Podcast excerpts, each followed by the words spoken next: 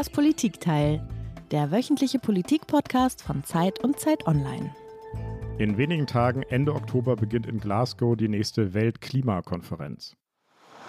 Two weeks to go until the COP26 UN Climate Summit in Glasgow.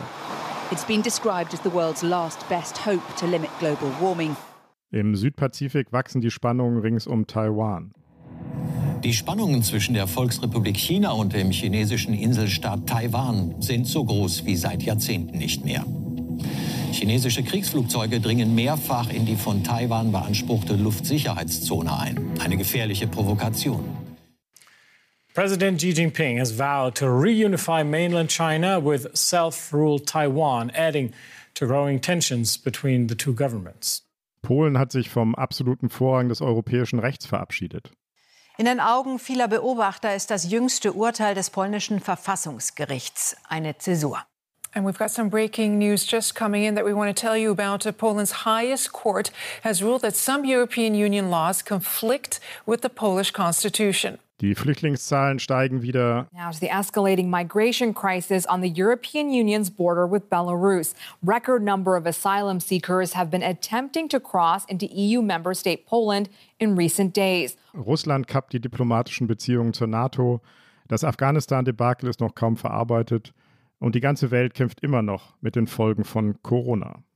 Während derweil in Berlin Knapp drei Wochen nach der Bundestagswahl stehen SPD, Grüne und FDP vor der Aufnahme von Koalitionsverhandlungen. Die Spitzen der Parteien verkündeten heute in Berlin den erfolgreichen Abschluss der Sondierungen für die erste Ampelkoalition auf Bundesebene. Die Grundlage für den nächsten Schritt zur Regierungsbildung sei geschaffen, hieß es. Der SPD-Vorstand hat bereits zugestimmt. Die Gremien von Grünen und FDP tagen Sonntag und Montag. Die Grünen haben auf ihrem heutigen kleinen Parteitag in Berlin mit großer Mehrheit dafür votiert, formelle Koalitionsverhandlungen mit SPD und FDP aufzunehmen. Nach SPD und Grünen stimmten heute auch Vorstand und Bundestagsfraktion der FDP für die Aufnahme formeller Gespräche. Sie können in dieser Woche beginnen. In Berlin sind die Sondierungsverhandlungen abgeschlossen. Man könnte auch sagen, die Flitterwochen sind vorbei. Alle drei Parteien, SPD, Grüne und FDP, wollen jetzt einsteigen in echte Koalitionsverhandlungen, in das harte Ringen also um Geld und Gesetze, um Posten und Positionen. Kaum eine Rolle dabei spielt allerdings die Außenpolitik, wie schon im Wahlkampf. Wer Außenministerin oder Außenminister werden soll, scheint fast egal. Im Mittelpunkt der nächsten vier bis sechs Wochen werden innenpolitische Streitfragen stehen. Dabei produziert die Welt gerade immer neue Probleme, mit denen sich die Ampel wird herumschlagen müssen. Deshalb wollen wir hier in das Politikteil mal über Außenpolitik sprechen. Was kommt dazu auf die Ampel und umgekehrt, was erwartet die Welt von der Ampel? Wie schaut man in Washington, Moskau oder Peking auf die Koalitionsverhandlungen? Voller Vorfreude, voller Skepsis oder vor allem voller Ungeduld? Liebe Hörerinnen und Hörer, hier ist wieder das Politikteil, der politische Podcast von Zeit und Zeit Online. Wie jede Woche sprechen wir heute eine Stunde lang mit einem Gast über ein Thema. Mein Name ist Heinrich Wefing, ich leite das Politikressort der Zeit in Hamburg. Und diese Woche sitze ich hier ganz allein, weil alle meine Co-Hosts, Ileana, Tina und Marc, in den Ferien sind. Hallo an euch drei, habt eine schöne Zeit da draußen und erholt euch hoffentlich gut. Aber natürlich stimmt das nicht ganz. Ganz allein bin ich nämlich nicht. Carlotta Wald ist mit bei in unserem virtuellen Studio. Felix von den Pool Artists, unseren Producern. Und natürlich habe ich mir eine wunderbare Kollegin eingeladen. Sie sitzt tausende Kilometer von Deutschland entfernt, im noch spätsommerlich warmen Washington. Sie ist eine der besten Kennerinnen der deutschen und der amerikanischen Außenpolitik. Sie hat früher selbst für die Zeit geschrieben. Jetzt ist sie bei dem einflussreichen Think Tank Brookings ist dort erste Inhaberin des Fritz Stern Chairs und beschäftigt sich vor allem mit den transatlantischen Beziehungen. Herzlich willkommen zurück in das Politikteil Konstanze Stelzenmüller. Ah, danke für die Einladung. Ich freue mich sehr, dass du dir die Zeit genommen hast, zwischen zwei Sitzungen bei Brookings mit uns hier zu sprechen. Und an dieser Stelle muss ich schnell noch einen Disclaimer einbauen. Wir haben diese Sendung am Dienstag, den 19. Oktober abends aufgenommen. Anders ging es leider nicht. Wenn die Welt seither eingestürzt sein sollte, dann konnten wir das nicht vorhersehen. Liebe Konstanze, wie alle Gäste hast auch du ein Geräusch mitgebracht.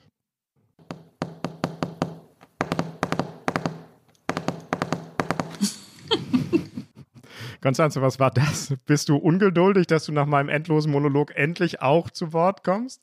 Überhaupt nicht. Das bin ja nicht ich, sondern das ist das imaginierte äh, Fingertrommeln der Kanzlerin auf ihrem Arbeitstisch im Bundeskanzleramt, die hofft, dass sie Weihnachten und vor allen Dingen Neujahr als Pensionärin begehen kann, sodass sie nicht nochmal die Weihnachtsansprache, die Neujahrssprache, Ansprache halten muss.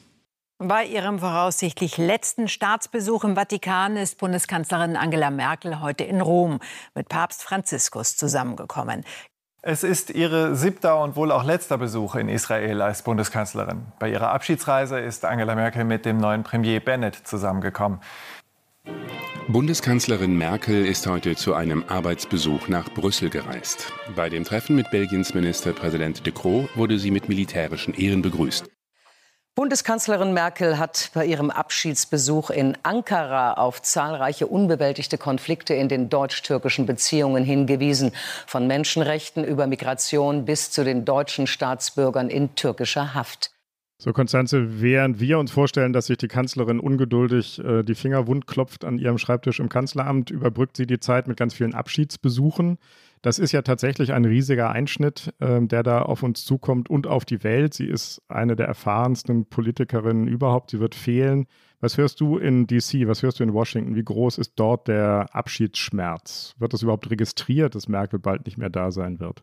Aber ja, natürlich wird das registriert. Also hier hatten ja drei verschiedene Präsidenten mit Angela Merkel zusammengearbeitet. Erst George W. Bush, dann Barack Obama, Entschuldigung, vier Präsidenten. Donald Trump und jetzt Joe Biden. Der amerikanische Betrieb kennt sie sehr gut und hat, glaube ich, sie, sie sehr schätzen gelernt. Ähm, auch wenn es hier natürlich Kritik an ihrer Amtsführung gibt und an ihrer Außen- und Sicherheitspolitik. Aber ihre unerschütterliche Rationalität und ihre, ihre Nüchternheit hat, glaube ich, vielen ihrer Gesprächspartnern enorm imponiert und das in einer Zeit, wo in der Welt an, an allen Ecken also der Irrsinn wuchert hat man das, glaube ich, immer sehr, sehr zu würdigen gewusst. Und kannst du sagen, wie groß die Erwartungen an die neue Regierung in Berlin sind? Oder wie ist überhaupt die Haltung? Guckt man voller, ja, voller Neugier, voller Ungewissheit nach Berlin? Also beides, aber das gilt, glaube ich, nicht nur für Washington, wo ich sitze, hm. sondern auch für den Rest Europas. Also ich bin ja eigentlich nur deshalb seit mehr als anderthalb Jahren hier, hier fest, weil, wegen der Pandemie und wegen des sogenannten Travel Bans, ähm, der mich zwar ausreisen lassen würde, aber nicht wieder einreisen. Gott sei Dank wird er am 8. November aufgehoben. Ich bin ja auch sehr viel in, in, Europa unterwegs gewesen und auch anderswo, also mal gelegentlich in Moskau oder Israel. Also das ist das Interesse an dem, was an der Ankernation Europas, ähm, was, da, was da politisch passiert, ist überall gewaltig. Und das hm. gilt sicherlich für Peking genauso. Hm. Wir haben ja jetzt am Freitag ähm, das Sondierungspapier, das erste Sondierungspapier der äh, potenziellen Koalitionäre gesehen. Da wird eine regelbasierte, wertebasierte Ordnung erwähnt. Da wird die Allianz der Demokratien erwähnt. Das ist ja eine äh, Biden-Idee. Es wird die globale Mindeststeuer erwähnt, ähm, das Lieblingsanliegen von Olaf Scholz.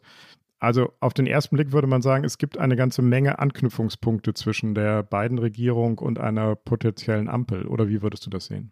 Hm, ja, das würde ich auch sagen. Also vielleicht, also einen O-Ton, den ihr ausgelassen habt, äh, den man auch noch hätte ein, einfügen können, ist die Tatsache, dass Olaf Scholz vergangene Woche hier zu Besuch war. Und zwar bei den, bei den Herbsttagungen der Weltbank und des äh, Weltwährungsfonds, Weltbank und IMF und da sich also absichtsvoll, absichtslos auch ähm, vor dem Weißen Haus hat, hat interviewen lassen vom deutschen Fernsehen.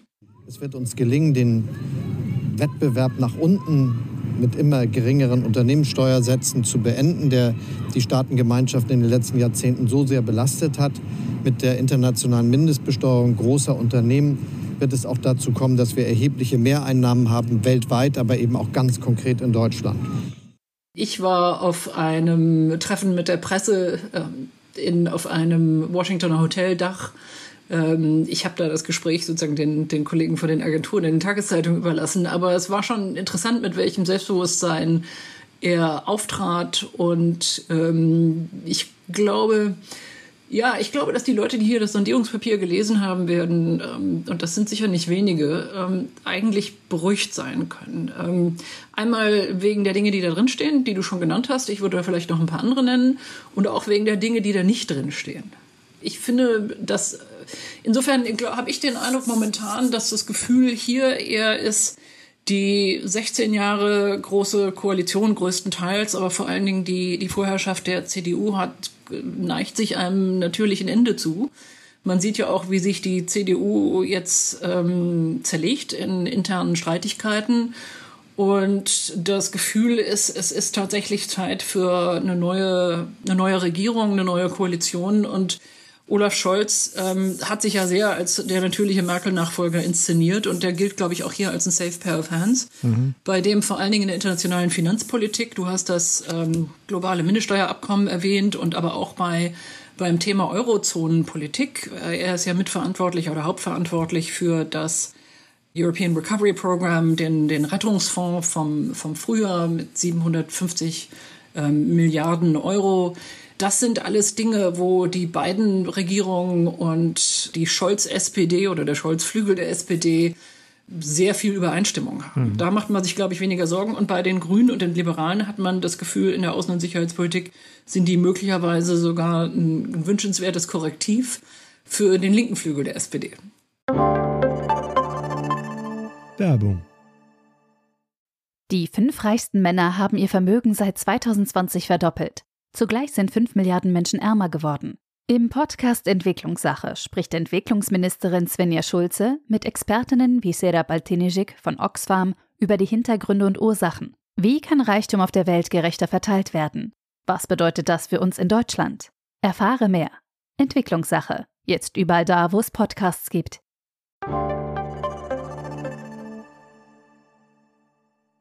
Gar nicht angesprochen bislang haben wir ähm, die, die Klimaagenda, die ja sicherlich auch beide Regierungen verknüpfen dürfte. Andererseits, ein Dreivierteljahr nach dem Antritt der neuen Regierung in Washington gibt es zunehmend auch die Einschätzung, außenpolitisch sei Biden fast wie Trump, nur ohne die Tweets. Er ist natürlich auf die Innenpolitik fokussiert und auf China. We'll also take on directly the challenges posed by our prosperity, security, and democratic values by our most serious competitor, China.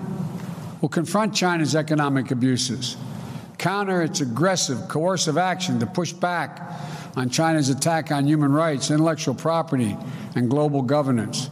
Also, es gibt einen neuen Fokus China zu konfrontieren, das hat er gerade in dem Ton nochmal gesagt, der wird ja von weder der SPD noch ganz ausdrücklich äh, so von den Grünen oder der FDP geteilt. Da könnte es also Friktionen geben.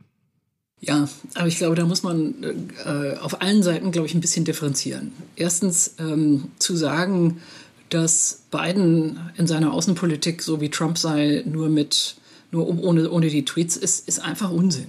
Ne? Okay. Also das, das ist wirklich, also das sage ich jetzt nicht dir, sondern du hast ja, du hast ja damit das. zitiert, ja, genau. Ja, genau. Aber das liest man in der Tat in der deutschen Medienlandschaft gelegentlich, äh, selbst in konservativen Zeitungen. Ich habe es aus einem britischen Magazin, das nicht ganz ohne Einfluss ist. Also. Ja, äh, ich halte das, ich halte das für, wenn man sich hier das genau anhört, für eine wirklich grobe Fehldarstellung. Mhm. Also erstens hat Trump bekanntlich ähm, viel mit Autokraten anfangen können. Hat Putin bewundert, hat Kim Jong-un bewundert. Also äh, davon ist Biden weit entfernt. Ja? Mhm. Noch dazu hat ähm, Trump die Europäer verachtet. Er hat insbesondere ähm, Merkel nicht ausstehen können. Also auch das äh, ist, ist hier nicht der Fall. Man kann sich, glaube ich, über die die Schwerpunkte der beiden Regierungen und auch über die Ausführung ihrer Politik, auch die Ausgestaltung ihrer Europapolitik, kann man sich wirklich streiten. Aber zu sagen, das ist dasselbe wie bei Trump, ist einfach nicht richtig. Und damit tut man sozusagen der Ernsthaftigkeit der Debatte, und das geht ja um wirklich ernsthafte Themen, keinen Gefallen. Ich glaube, dass wir da beim Thema China letztlich auch sehen müssen, dass, dass viel der Spannungen, von denen da die Rede ist, von, von Peking selber kommen. Also du hast ja am Anfang erwähnt, diese äh, permanenten äh, Bedrohungsgesten und es sind ja nicht nur, ist ja nicht nur Rhetorik, sondern es sind auch eine, eine Mehrung der militärischen äh, Überflüge. Das geht ja von China aus. Mhm. Nicht von Amerika. Also lassen wir mal das Zitat beiseite. Mhm. Ich glaube, das ist auch allenfalls in der Zuspitzung interessant, aber eben auch falsch. Ja. Der reale Kern, der dem zugrunde liegt, hat vielleicht aber damit zu tun, dass Biden jetzt schon zweimal die Interessen der Verbündeten, naja, jedenfalls nicht in den Mittelpunkt seiner Überlegungen gestellt hat. Einmal beim Abzug aus Afghanistan und dann. Euh, es gab Lügen. Doppelzüngigkeit, einen riesen Vertrauensbruch, Verachtung. Zwischen uns läuft es momentan nicht gut, ganz und gar nicht. Wir haben eine Krise. President Biden has announced a deal with Great Britain to supply Australia with nuclear-powered submarines. It's a clear pushback against China in the Pacific. But France is furious. Im Streit um ein geplatztes U-Boot-Geschäft hat Frankreichs Präsident Macron seine Botschafter aus Australien und den USA zurückgerufen. Australien hatte zuvor den Kauf von zwölf französischen U-Booten gestoppt. Das Land hat gegen mögliche militärische Bedrohungen aus China in dieser Woche mit den USA und Großbritannien ein neues Sicherheitsbündnis geschlossen und setzt nun auf US-Technologie beim U-Boot-Bau. Also das äh, bezieht sich auf den heftigen Streit und den Emotionsausbruch in Paris nach dem Verkauf von Atom-U-Booten an Australien, als Frankreich sich brüskiert und gedemütigt fühlte. War das ein außenpolitischer Fehler der beiden Regierungen oder war das gekränkter, übermäßiger Stolz der Franzosen oder beides? Da würde ich sagen, äh, es ist tatsächlich beides. Ein Fehler der beiden Regierungen und gekränkter Stolz, der Franzosen übermäßig gekränkter Stolz.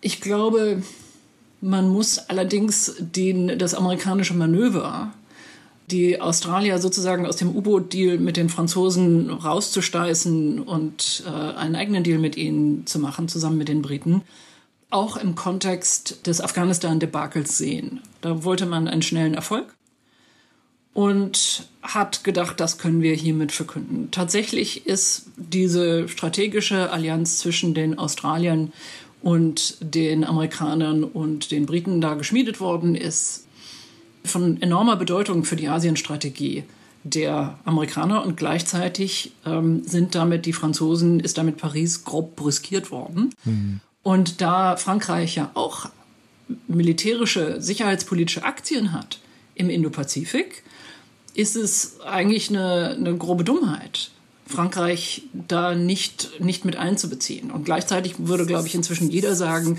dass die Pariser Regierung ähm, ein bisschen sehr überreagiert hat. In Wirklichkeit muss man da äh, eine, eine Lösung finden in der strategischen Zusammenarbeit, die alle, die möglichst viele demokratische Partner einbezieht. Und die Deutschen natürlich auch, nicht wegen ihrer militärpolitischen Interessen, sehr wohl, aber wegen ihrer handelspolitischen Präsenz dort.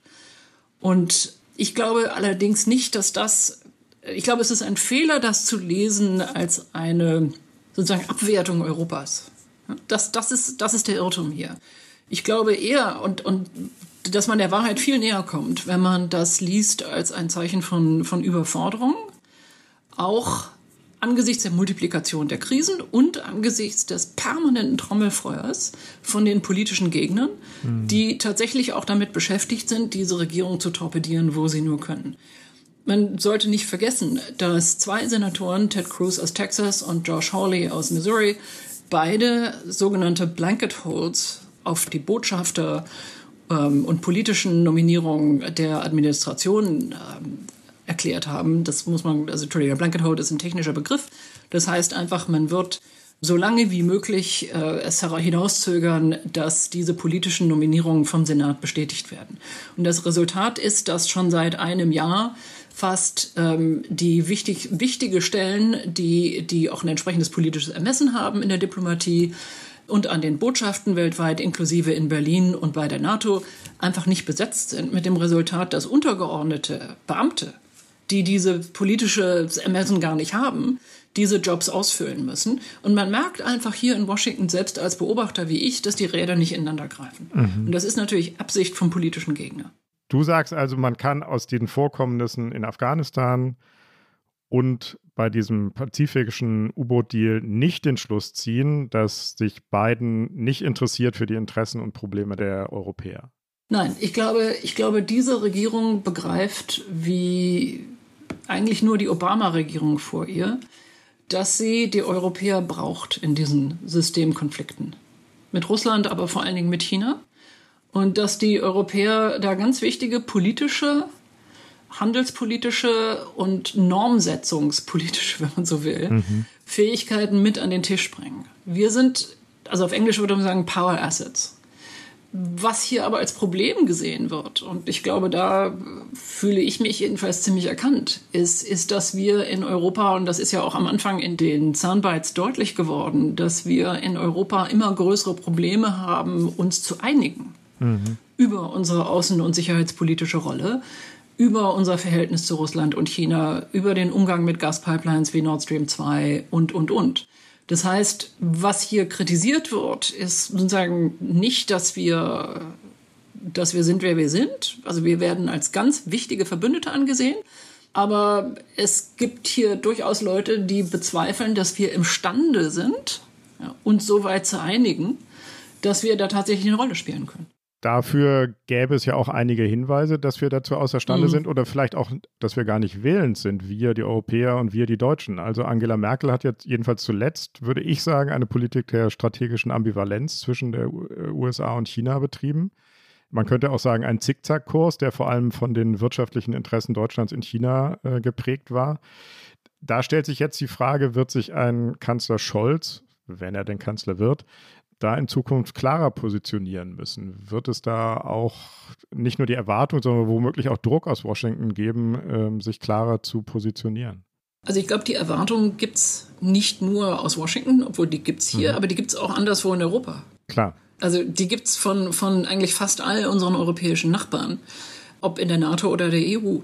Aber nochmal, da kann man sich auch nochmal das, das Sondierungspapier anschauen und da steht eigentlich einiges drin, das Du hast den Eindruck erweckt, dass Scholz und, äh, und seine Verhandlungspartner da möglicherweise sich klarer artikulieren und sich von dieser etwas merkwürdigen Merkelschen Ausbalancierungsschaukelpolitik verabschieden möchten. Es ist hier immerhin explizit die Rede von Zusammenarbeit mit Demokratien und dem Systemwettbewerb mit den Autoritären mhm. und den Diktaturen.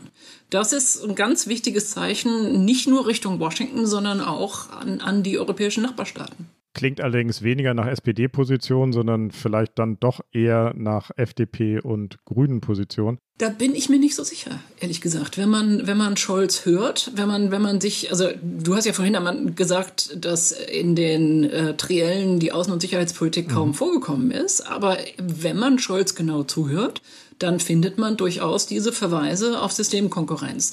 Anders ist es, wenn man sich das Wahlpapier der Sozialdemokraten anschaut. Das, das wirkt so wie aus der ersten Hälfte der 80er Jahre. Das stimmt. Dann hören wir uns doch mal an, was Olaf Scholz zu sagen hat. Was wir brauchen, ist eine neue Ostpolitik, mhm. die diesen Gedanken von KSZE und OSZE wieder stark macht. Aber es ist diesmal eine der Europäischen Union. Und da werbe ich allerdings auch dafür, dass Russland und andere akzeptieren, dass es die weitere Integration Europas geben wird. Wir wollen nicht zurückkehren zu einer Politik des 17., 18. und 19. Jahrhunderts, wo dann Mächte miteinander Politik machen, Russland, Deutschland, Frankreich, England, sondern es geht schon um die Europäische Union und Russland, wenn man gemeinsame Sicherheit in Europa organisieren will. Mhm. Welche Erwartungen hast du an den Russland-Politiker Olaf Scholz, Konstanze? Tja, also ich habe das Gefühl, dass dieser, ähm, dass dieser Passus, an den ich mich natürlich erinnere, ich glaube, das war aus dem dritten Triell, dass eigentlich eine, auch ein Wink an den linken SPD-Flügel war. Das gehört einfach zum Sound der SPD dazu, dass man sich irgendwann nochmal in Richtung Ostpolitik verbeugt. Ich finde das unglücklich, weil es immer, immer so klingt wie eine Schaukelpolitik zwischen Westen und Osten. Und ähm, weil wir es eben inzwischen mit einem Russland zu tun haben, das im Übrigen genauso wie China unsere gegenseitige Verflechtung, die ja auch eine Abhängigkeit ist, gegen uns auszuspielen. Auf Englisch sagt man, sagen die Fachleute dazu, weaponizing interdependence. Mhm. Mhm. Und das ist ein Begriff, der nirgendwo vorkommt Ähm, ich glaube, es kann sein, dass es irgendwo mal anklingt in dem, in dem grünen Wahlkampfpapier. Aber das ist eigentlich der Kontext, in dem wir uns befinden. Deutschland ist eine der globalisiertesten Handelsmächte der Welt. Damit sind wir verwundbar wie wenige. Und das bedeutet, dass diese, und zwar verwundbar sowohl durch unsere Partner wie die Amerikaner, die ja das mit der Sanktionspolitik ähm, auch durchaus immer wieder versuchen, uns zu bestimmten Handlungen zu zwingen, unter anderem der Aufkündigung des, der Nord Stream 2 Pipeline. Das hat ja nicht nur die Trump-Regierung versucht, sondern ähm, es gibt ja jetzt noch also Kräfte im Kongress, die das, äh, die das befürworten. Aber, aber es machen eben auch die Russen und die Chinesen. Und nicht nur sozusagen in deren eigener Nachbarschaft, wo wir auch handelspolitische Interessen haben, sondern inzwischen auch an der europäischen Peripherie oder in europäischen Nationalstaaten selber, indem sie Infrastruktur aufkaufen oder Desinformation und Propaganda betreiben. All das gehört ja zu, zur Weaponization of Interdependence dazu. Und ich glaube, wenn man, wenn man von Ostpolitik reden will, und ich verstehe, dass ein Sozialdemokrat sich dazu verpflichtet fühlt, dann muss man das mit einbeziehen. Aber auch da muss man, wenn man das, wenn man sich das Sondierungspapier anschaut, diese Sachen kommen da drin vor. Insofern glaube ich, dass man die, die, die Herausforderung ist, Westbindung und Ostpolitik, um zwei Begriffe aus dem Kalten Krieg zu benutzen, die die deutsche Außenpolitik jahrzehntelang geprägt haben, für das 21. Jahrhundert neu auszubuchstabieren. Eine Zeit, in der es eben keinen eisernen Vorgang und keine, keine Mauer mehr gibt, in dem eben alles mobil ist, Arbeitskräfte, Güter, Ideen und eben auch bestimmte Druckmittel, ja, mhm. die nicht, an, nicht mehr an Grenzen halt machen. Du klingst relativ zuversichtlich, dass das auch bei Scholz angekommen ist. Nur for the sake of the argument würde ich einmal sagen, mhm. äh, jedenfalls bei Nord Stream 2 hat er die genau äh, so, finde ich, falsche Position vertreten wie die Kanzlerin auch. Mhm. Immer wieder auf Podien, ich habe mal ein Podium mit ihm und dem polnischen Ministerpräsidenten moderieren dürfen, da hat er ihm das, dem, dem Polen ins Gesicht gesagt, das sei ein wirtschaftliches Projekt, das sei kein politisches Projekt. Du lachst, äh, der polnische Ministerpräsident hat nicht gelacht, sondern hat ihm natürlich gesagt, das ist Unfug. Das ist es ja aber auch. Und seine äh, nicht ganz einflusslose Parteifreundin Manuela Schwesig hat das Nord Stream 2 Projekt in Mecklenburg-Vorpommern massiv gefördert über den Ex-Kanzler Schröder, dessen Verhältnis zu Putin und Gazprom, das man ja fast nur noch korrupt nennen kann, wollen wir gar nicht sprechen. Also hier sind jedenfalls aus der bisherigen Politik von Olaf Scholz, könnte man auch sagen, na, so sehr anders wird das nicht werden als bisher. Ja, das ist natürlich peinlich, wenn, wenn deutsche Politiker immer noch äh, Nord Stream 2 als rein wirtschaftliches Projekt bezeichnen. Aber man kann sich ja meistens darauf verlassen, dass der Kreml einem dabei hilft, die Dinge klarer zu sehen. Und ähm, das geschieht ja gerade. Wir, wir haben ja gerade momentan eine, eine waschechte Energiepreis- und Versorgungskrise, mhm. Ähm, die ganz Europa betrifft, aber auch Deutschland betrifft. Und die komplexe Ursachen hat, unter anderem eine gewaltige Nachfragesteigerung und, ähm, in China die aber den Russen die Möglichkeit gibt, sozusagen die Chinesen gegen die Europäer auszuspielen. Und der Kreml hat auch schon äh, dementsprechende Drohungen äh, und suffisante Bemerkungen Richtung Berlin gemacht, wissen wir ja. Aber nochmal, ich, ich habe auch nach Nord Stream 2 natürlich im Sondierungspapier gesucht und da gibt es ganz am Ende des letzten Abschnitts zur Außenpolitik einen kleinen schamhaften Verweis dass man die Energieversorgung diversifizieren wolle und auch für energiepolitische oder für energiepolitische Projekte steht da, gilt auch in Deutschland das europäische Energierecht. So. Zunächst mal würde man sagen, ganz schön banal, das nochmal sagen zu müssen. Oder? Ich weiß, ich weiß, es ist eigentlich erschütternd. Aber, aber trotzdem, das ist ein, sozusagen, wer, wer weiß, was das heißt, muss das lesen als ein, wir werden das nicht rein entlang von nationalen Interessen betreiben. Und da, da werden wir, ins, also wenn das europäische Energierecht gilt, dann, dann bedeutet das vor allen Dingen Unbundling, also man, das darf nicht mehr, der Betrieb und die Befüllung von, von Gasleitungen dürfen nicht von einem und dem, demselben Anbieter mhm. Gemacht werden. So. Und das wiederum dient dazu, die Position von Gazprom zu schmälern. Aber wie wir neulich auch in der Zeit von, von meinem früheren und eurem jetzigen Kollegen Michael Thumann lesen konnten, trägt natürlich unsere eigene Energiepolitik des jetzt letzten Jahrzehnts dazu bei, uns, uns verwundbar zu machen. Und die Tatsache, dass wir es zugelassen haben, dass Gazprom bei uns die Gasspeicher aufgekauft hat, war nicht alle, aber ein Drittel davon, schwächt natürlich unsere Position. Also mit anderen Worten, ich glaube, dass sich gerade bei uns eine, eine Lage zusammenballt, ähm, diesen Winter, die die neue Regierung, wann immer sie denn zusammentritt, relativ schnell zu Klarheit zwingen wird. Mhm. Und relative Klarheit herrscht ja jedenfalls bei anderen potenziellen Koalitionspartnern auch jetzt schon. Aber diese europäische Souveränität und europäische Solidarität kann es schwer geben, wenn das größte Land, was auch gerade noch die Ratspräsidentschaft innehat, bei einem zentralen europäischen Infrastrukturprojekt Nord Stream 2 selbst nicht europäisch denkt und handelt. Diese Gaspipeline Nord Stream 2 spaltet Europa. Die Pipeline untergräbt die strategische außenpolitische Souveränität und sie konterkariert die europäischen Klima- und Energieziele. Das war Annalena Baerbock, die Kanzlerkandidatin der Grünen im Wahlkampf. Sie hat von der Spaltung Europas gesprochen. Liegen hier mögliche Konfliktfelder auch innerhalb einer Ampelregierung, Konstanze? Ich glaube ehrlich gesagt, dass wir es noch mit einem ganz anderen Konfliktfeld zu tun haben, wenn ich das mal sagen darf. Wir haben darauf noch nicht hingewiesen. Und, ähm, und das ist das Unbedingt. der Fokus von allen drei Parteien notwendig auf den unterlassenen Transformationen und Innovationen von 16 Jahren Merkel und, und großer Koalition liegt. Das heißt, es geht eigentlich darum, äh, also auch innenpolitische Probleme zu lösen und wie das zu finanzieren ist. Das heißt, wir, du hast es ja ganz am Anfang schon angedeutet, dass momentan man das Gefühl haben muss, dass sich keiner wirklich um den Posten des Außen- oder, äh, oder der Verteidigungsministerin bewirbt. Im Gegenteil, die Liberalen wollen den Finanzminister, die Grünen haben klargemacht, dass sie den nicht einfach, einfach so ähm, hergeben. Und ähm, möglicherweise gibt es dann als Kompensation so ein super Klimaministerium. Das heißt, dass man, man, man muss den deutlichen Eindruck haben, dass das Außenministerium und das, und, äh, das Verteidigungsministerium in der Liste der zu verteilenden Posten äh, an zweiter oder sogar dritter Stelle kommen. Aber natürlich gibt es da Unterschiede zwischen den Lagern. Aber ich glaube ehrlich gesagt, dass und in der Führungsriege der Sozialdemokraten, der Grünen und der Liberalen, die, die sogenannten Realos, also bei den, bei den Sozialdemokraten sind das die Seeheimer, bei, bei den Grünen die Realos und bei den Liberalen gibt es da, glaube ich, sowieso größere Einheit, sehr viel Übereinstimmung miteinander haben und ihr größeres Problem werden die eigenen linken Flügel sein bei der SPD und bei den Grünen. Mhm. Und da ist, glaube ich, noch nicht ganz klar, welche Rolle die spielen werden in den Koalitionsverhandlungen.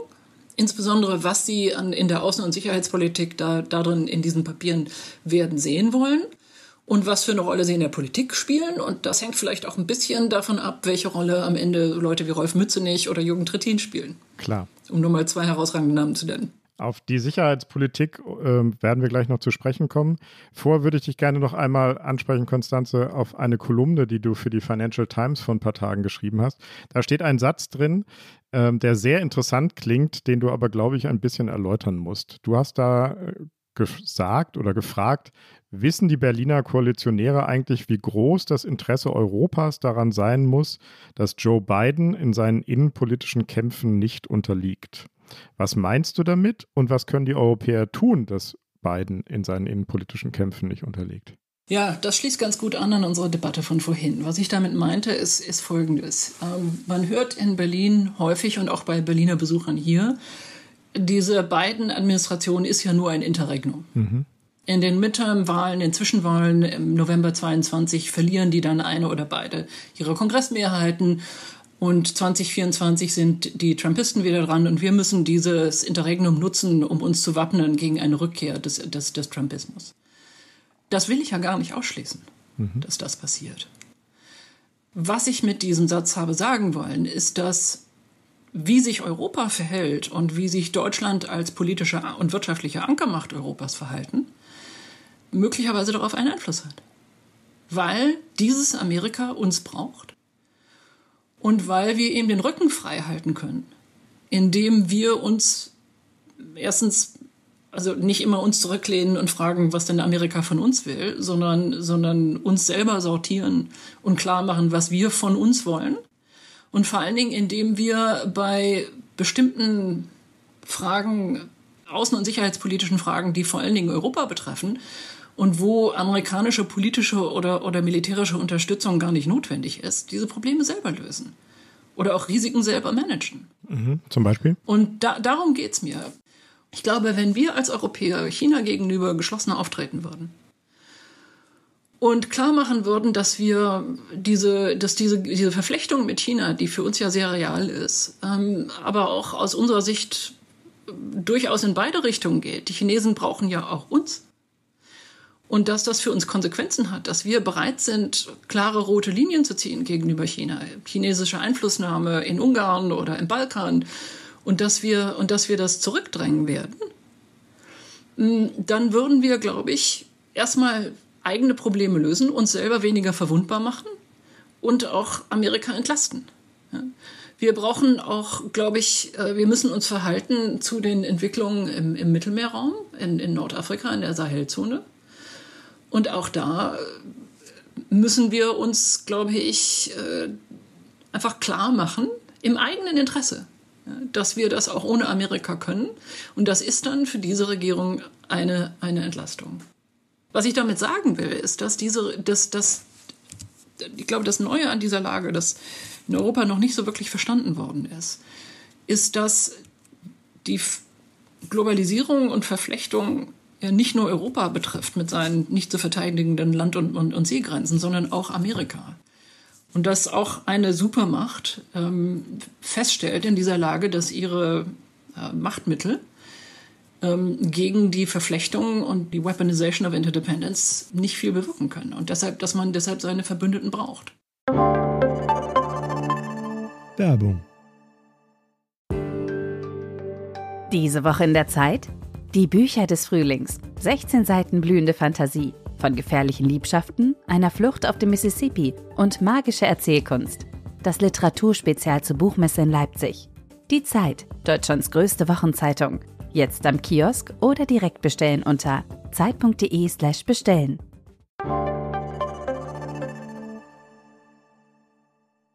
Jetzt atmen wir einmal tief durch, Konstanze, machen einmal ganz kurz einen Schnitt und kommen zu unserer beliebten, berühmten und traditionsreichen Rubrik, den Flop 5.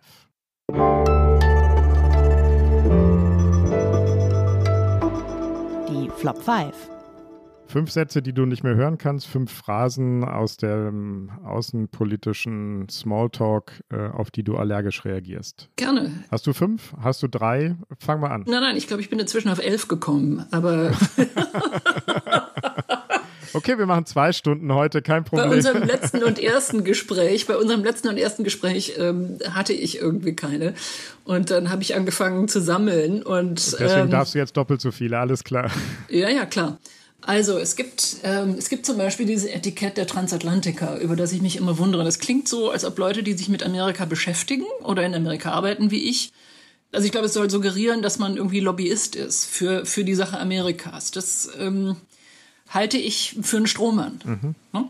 Also ich habe ja vorhin schon gesagt, dass ich auch, also wenn ich, wenn man mich lässt, ähm, auch anderswo unterwegs bin und dass ich vor allen Dingen glaube, dass das Europa sozusagen eine, eine starke, eine starke einheitliche Position in der in der Weltpolitik haben muss. Ein weiterer Strohmann ist, äh, wir mhm. wollen keine Abkopplung von China. Unterstellt wird damit, die Amerikaner wollen von uns eine Abkopplung.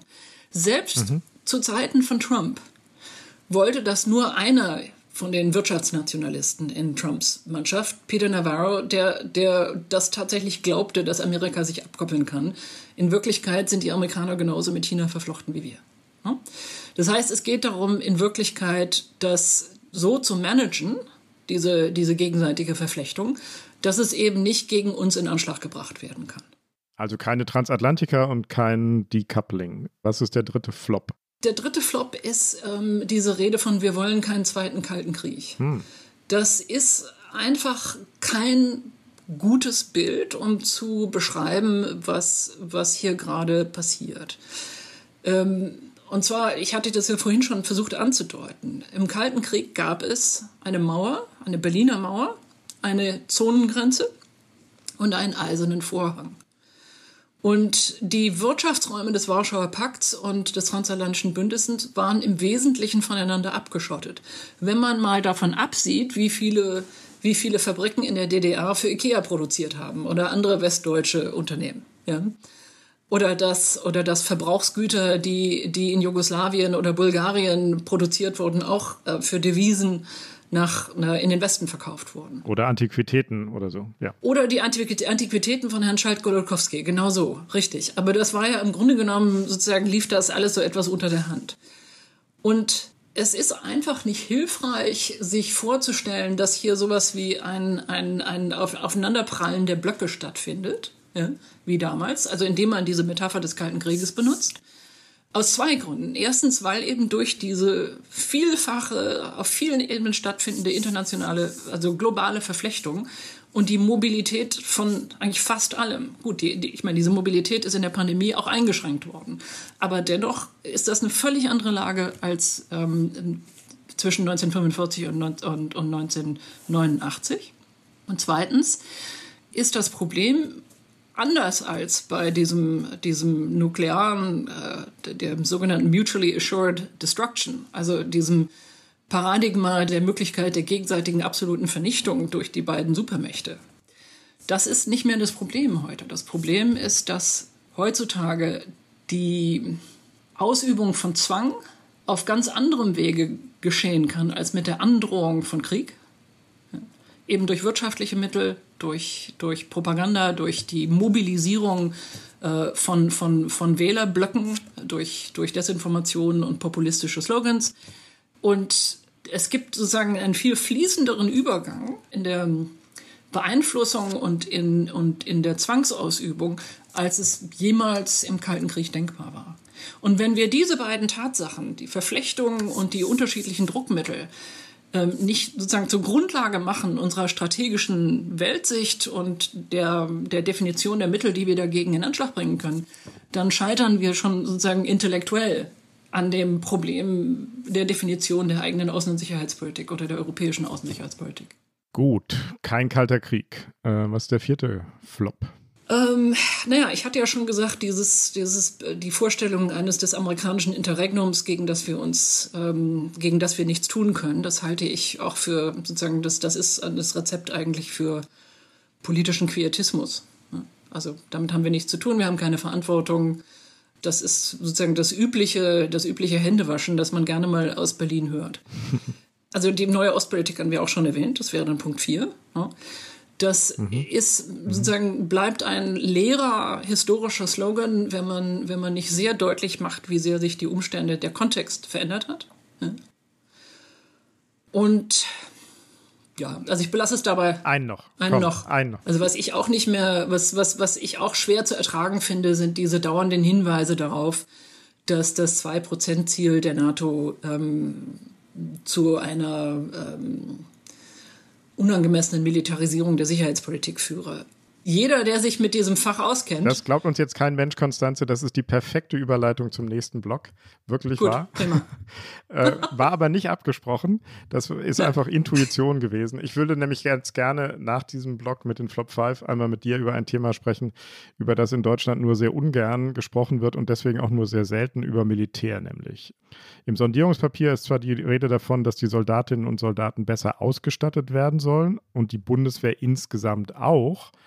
Aber das von dir eben erwähnte 2-Prozent-Ziel, nämlich die NATO-Vereinbarung, dass jedes NATO-Mitgliedsland 2% seines Bruttoinlandsproduktes für die Verteidigung ausgeben muss, das wird im Sondierungspapier nicht erwähnt. Wie interpretierst du das?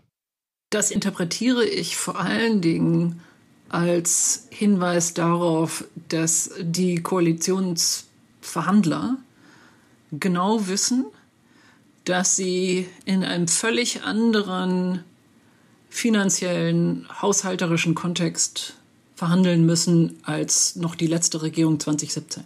Ja, als wir gewaltige historische Budgetüberschüsse hatten und dass sozusagen es relativ leicht war für die noch amtierende Verteidigungsministerin Annegret Kamm-Karrenbauer zu argumentieren, dass man den Verteidigungsetat erhöhen müsse. Also keine strategische Entscheidung, sondern eine haushalterische Entscheidung.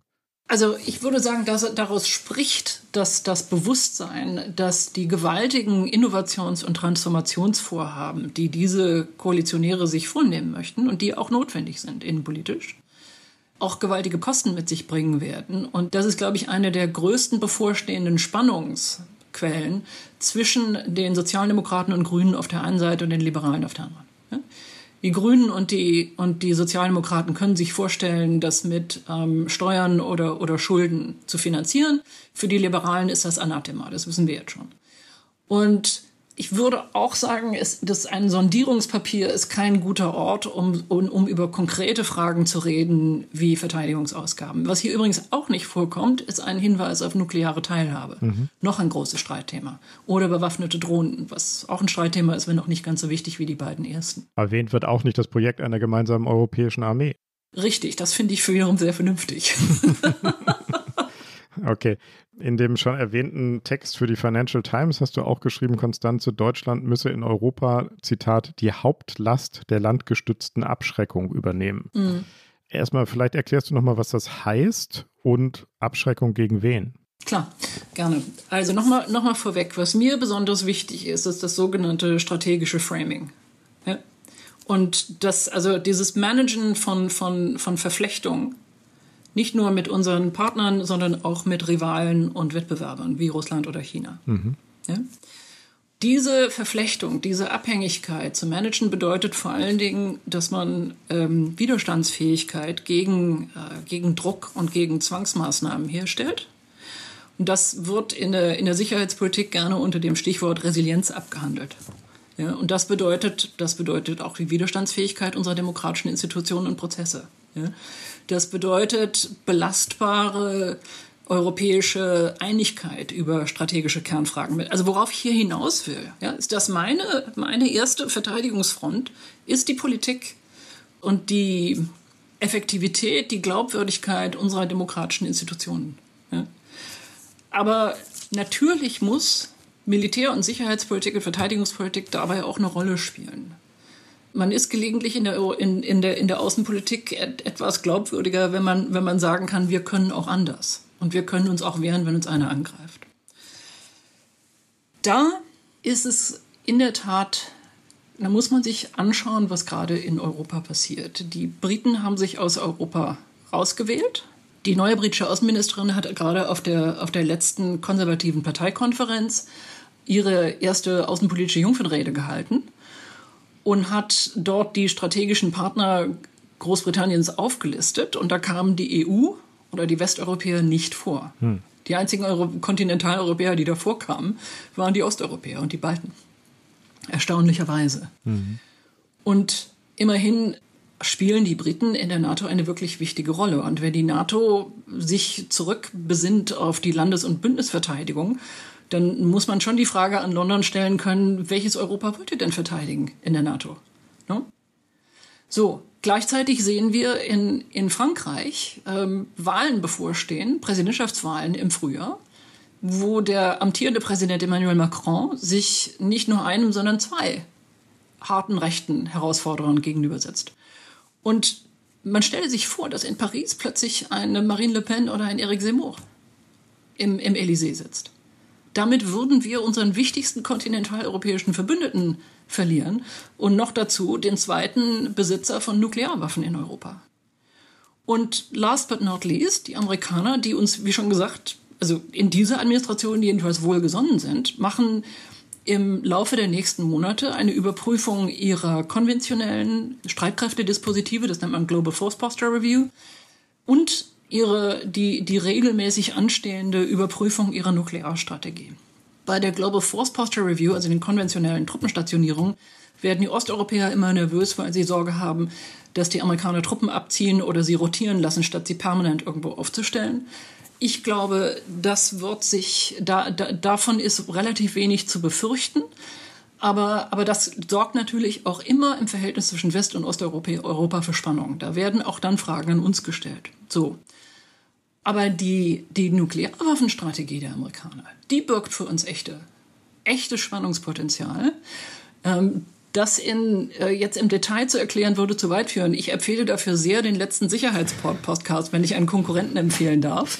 Mit Wettbewerber. Ähm, indem das im, im Detail, sorry, wenn ich das, äh, wenn ich das empfehlen, das, das ist wirklich dort sehr gut erklärt. Aber, aber es, es läuft darauf hinaus, dass die Amerikaner die Ambiguität ihrer Nukleardoktrin für Europa reduzieren könnten auf eine Weise, die dann die Bedeutung des, des europäischen Nukleardispositivs der Briten und der Franzosen erhöht und letztlich auch bedeutet, dass wir, dass, dass unsere konventionelle Abschreckung eine weitaus wichtigere Rolle spielen könnte. Und da wiederum sind wir wegen unserer geografischen Lage mitten in Europa, wegen unserer Größe und unserer Macht und weil die meisten unserer kleinen Nachbarn gar nicht mehr sozusagen wirklich große Streitkräfte haben, sondern nur noch sogenannte spezialisierte Fähigkeiten, Boutique Capabilities, da sind wir das Rückgrat, insbesondere bei Landstreitkräften. Und das, darauf ist die Bundeswehr, also dafür ist die Bundeswehr bisher nicht gut genug ausgerüstet und nicht gut genug finanziert. Und das hat alles nichts mit dem 2%-Ziel der NATO zu tun. Es bräuchte also, wenn ich dich richtig verstehe, im Grunde eine ganz andere Bundeswehr. Oder Nicht eine, eine andere, aber ich glaube eine stärker fähige Bundeswehr. Richtig. Also was ich, was ich damit eigentlich sagen will, ist, dass die, die politische und militärische Entwicklung auf dem europäischen Kontinent eine ist, bei der wir uns völlig unabhängig von dem, was wir der NATO versprochen haben oder nicht, und wir haben in der Tat versprochen, dass wir uns bis ähm, 2024 auf dieses äh, 2%-Ziel zubewegen, wir im eigenen Interesse und um unsere Nachbarn schützen zu können, ganz anders aufstellen müssen. Aber siehst du irgendwelche Anhaltspunkte in dieser kommende, möglicherweise kommenden Ampelkoalition, die diese Notwendigkeit erst erkennen und dann auch bereit sind, politisch durchzusetzen? Du hast es schon erwähnt, in der vergangenen, äh, damals noch sogenannten Großen Koalition hat die SPD schon die Anschaffung von bewaffneten Drohnen für die Bundeswehr verhindert, die sich die Armee wünschte. Es gibt in Deutschland, äh, das weißt du wahrscheinlich besser als ich, einen latenten Pazifismus, der sehr weit verbreitet ist. Wo soll dieses neue strategische, auch militärische Denken herkommen? Also Jetzt muss ich, wenn ich darf, noch mal eine Schleichwerbung machen. Ähm, ich bin diesen Sommer Teil eines Projektes gewesen bei der Deutschen Gesellschaft für Außenpolitik, der sogenannten Ideenwerkstatt, die versucht hat, sozusagen die Konturen einer, einer neuen Außen- und Sicherheitspolitik zu entwerfen. Und ich habe an dem Kapitel über Sicherheitspolitik mitgeschrieben, zusammen mit Claudia Major von der SWP und der Stiftung Wissenschaft und Politik und Christian Mölling von der Deutschen Gesellschaft für Außenpolitik. Das, also Details findet man findet man in diesen Aktionsplänen. Und ich glaube, das lohnt sich, also für diejenigen, die das wirklich im, im, im Detail interessiert, das könnte man ja vielleicht in die, in die Production Notes zu dem, zum Podcast tun. Ähm, da findet sich sehr viel drin und ein Großteil der Konkretion ist da auch von meinen Co-Autoren gekommen. Aber um das zusammenzufassen, würde ich sagen, in der deutschen sicherheitspolitischen Community, und das sind nicht nur die Leute an den Universitäten und an den Denkfabriken, sondern auch die, die Experten im Bundestag, ist, glaube ich, das Bewusstsein sehr deutlich inzwischen, dass, dass da viel getan werden muss. Und das ist, glaube ich, auch inzwischen ziemlich parteiübergreifend. Wie schon gesagt, dieses, dieses SPD-Wahlpapier scheint mir ein intellektuelles und konzeptionelles Rückzugsgefecht einer älteren Generation zu sein. Wenn man sich dieses Sondierungspapier genau anschaut, dann reflektiert das vor allen Dingen die Ideen des Seeheimer Flügels der SPD ja, und, und, und der Grünen und der Liberalen. Ich glaube, da gibt es viel Einigkeit. Aber es gibt noch einen Punkt, weil du den Pazifismus der deutschen Bevölkerung angesprochen hast. Ich bin nicht sicher, dass das so stimmt. Ich glaube, wenn man sich ähm, Umfragen anschaut, dann sind Deutsche, wenn man ihnen erklärt, wozu Sicherheits- und Verteidigungspolitik notwendig ist, durchaus bereit, dem zuzustimmen. Also wir sagen, die, die Umfragen suggerieren keineswegs eine radikal pazifistische Bevölkerung. Und die Aufgabe scheint mir zu sein, einer modernen Außen- und Sicherheitspolitik, diese Themen und die, die daraus sich ableitenden Handlungsnotwendigkeiten ähm, der Öffentlichkeit besser zu erklären. Das ist, glaube ich, inzwischen allgemeine Ansicht, quer über das parteipolitische Spektrum, also mal von den Extremen abgesehen, dass, dass man heutzutage nicht mehr Außen- und Sicherheitspolitik von einer sozusagen in sich abgekapselten Priesterkaste machen lassen kann. Es, es gibt einen Vermittlungsbedarf und das ist ein berechtigter Anspruch der Bürger, dass die Politik das erfüllt. Daran habe ich auch überhaupt keinen Zweifel. Ich habe auch nicht von radikalen Pazifismus gesprochen, sondern ich glaube, es gibt eher so einen latent verbreiteten, jedenfalls einen, der sich relativ leicht mobilisieren lässt. Und bislang sehe ich eher noch nicht die politischen Mehrheiten, die am Ende eines solchen Vermittlungsprozesses stehen müssen. Aber gucken wir noch mal auf ein verwandtes, aber bisschen anderes Thema. Großer Zapfenstreich vor dem Reichstag zum Ende des Afghanistan-Einsatzes. Die gesamte politische Führung Deutschlands ist gekommen, um den Soldatinnen und Soldaten Respekt zu zollen für den Dienst, den sie ihrem Land erwiesen haben. Steht auch im Sondierungspapier drin, dass die Ampel das Afghanistan-Debakel oder das Rückzugsdebakel genau untersuchen will und Schlüsse für die Zukunft daraus ziehen will. Mein Eindruck ist, dass nach der einen Niederlage in Afghanistan die Neigung der Bürgerinnen und Bürger in Deutschland, die Bundeswehr womöglich in neue Interventionen zu schicken, extrem gering ist. Der Historiker Herfried Münkler hat bei uns in der Zeit vor ein paar Wochen allerdings geschrieben, solche Interventionen seien auch in Zukunft notwendig. Man solle sie vielleicht weniger moralisch überhöhen als die Afghanistan-Mission, aber gleichwohl seien sie in unserem Interesse und deswegen notwendig. Hat er recht aus deiner Sicht? Ja, ich glaube ja. Und auch das Sondierungspapier spricht eindeutig von künftigen Auslandseinsätzen. Ne? Also, mhm. wie du sagst, da, da, steht drin, dass es eine Untersuchungs, äh, einen Untersuchungsausschuss geben soll, eine Enquete-Kommission. Ähm, Finde ich auch alles richtig. Aber es wird sich keiner, ja, außer vielleicht der Linken, ja, in Deutschland wirklich darauf versteifen, dass es keine Auslandseinsätze mehr geben sollte oder kann. Ne? Ähm, zu diesem Zapfenstreich ich sollte vielleicht zwei Dinge hier sagen. Ähm, einmal, ich habe, als ich noch bei der Zeit war, ganz aus den, in den Anfangsjahren mehrfach aus Afghanistan berichtet. Und ich bin inzwischen ein Mitglied des Beirats Innere Führung. Ähm, also des, des, des wichtigsten, glaube ich, 1956 etablierten ähm, zivilen Ratgeberorgans des Bundesverteidigungsministeriums. Und ich bin auch mit sozusagen Soldaten und Offizieren befreundet und kriege also deshalb relativ viel mit über die über die, die Stimmung, ähm, die dieser Afghanistan-Abzug ausgelöst hat. Und ich glaube, was uns in der Tat an diesem Einsatz und der Art, wie er geendet ist, beschäftigen muss, ist, ist eben der Kontrast zwischen unseren überhöhten Ansprüchen, moralisch und politisch und strategisch, und dem, was wir erreicht haben, unserer eigenen Rolle im Bündnis ähm, und auch unserem Umgang mit Veteranen und mit, mit und sowohl mit mit dem, nicht nur mit dem Totengedenken, sondern vor allen Dingen mit dem Umgang mit den Rückkehrern und deren Traumata und deren Erlebnissen. Ich glaube, da müssen wir, brauchen wir ein ganz anderes Gespräch über das Verhältnis der deutschen Gesellschaft zu ihren Streitkräften. Und ich glaube, das fängt jetzt so langsam an. Es ist aber schon jetzt ein großer Unterschied, muss ich auch sagen, zwischen der, der Häme, ähm, die ich vor 20 Jahren als junge Reporterin gesehen habe im Umgang mit, mit der Bundeswehr, im Übrigen auch in Texten der Zeit. Hm. Und ähm, dem eigentlich doch eher respektvollen Umgang heutzutage. Also da hat sich schon viel geändert. Und das trotz der Tatsache, dass wir eine Berufsarmee haben, keine Wehrpflicht mehr haben und dass das auch so bleiben wird, denke ich.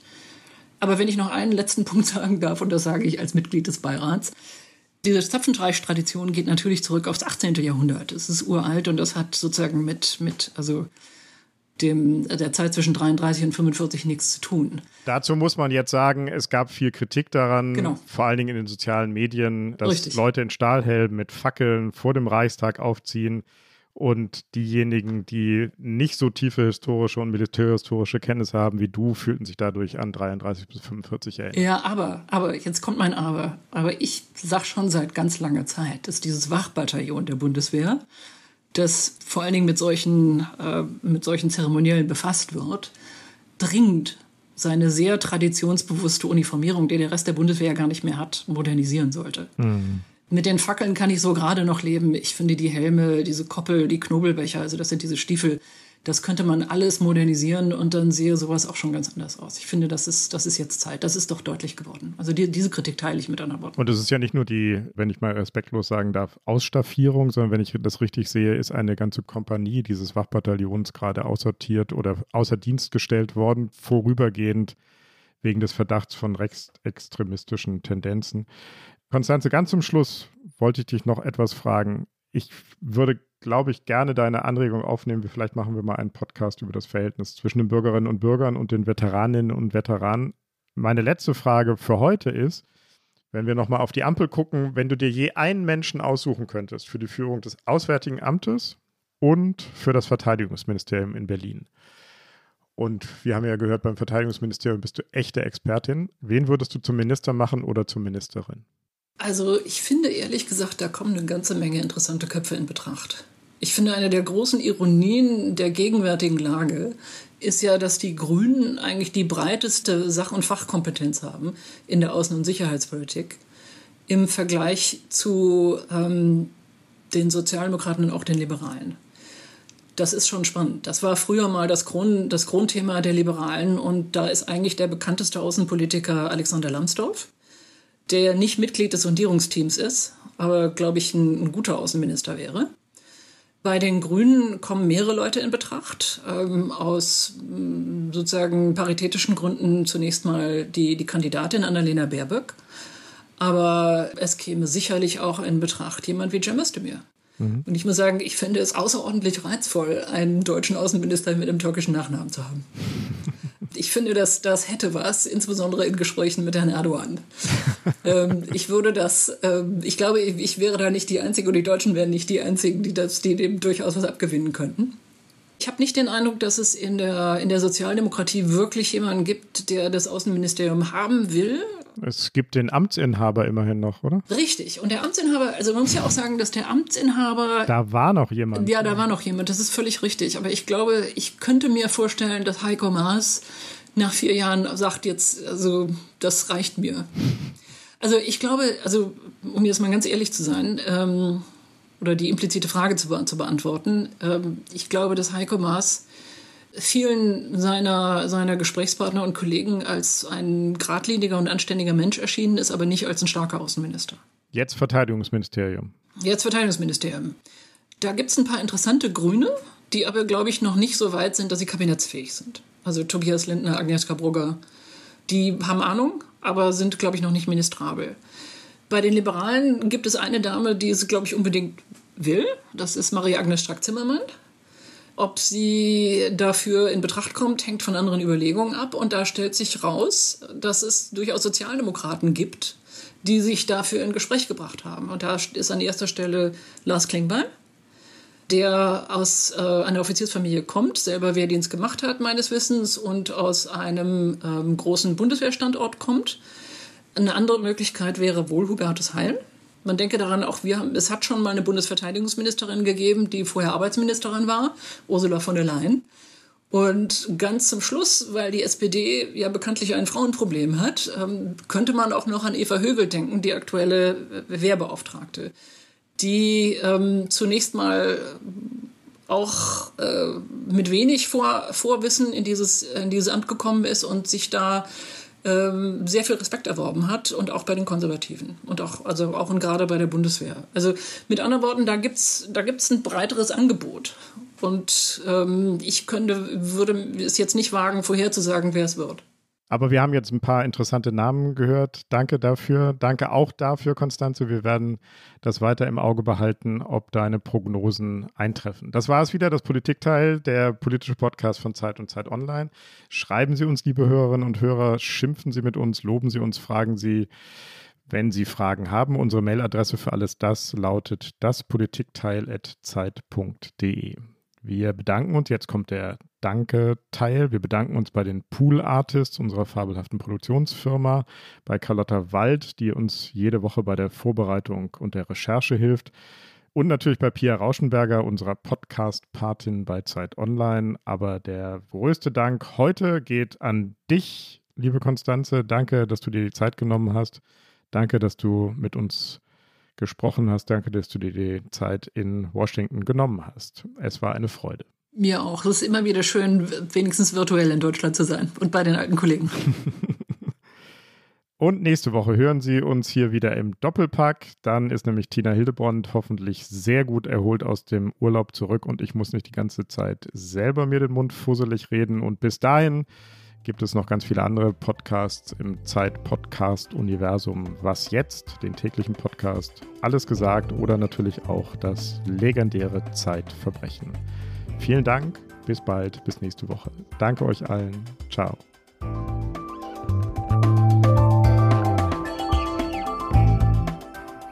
Das Politikteil ist ein Podcast von Zeit und Zeit Online, produziert von poolartists.de.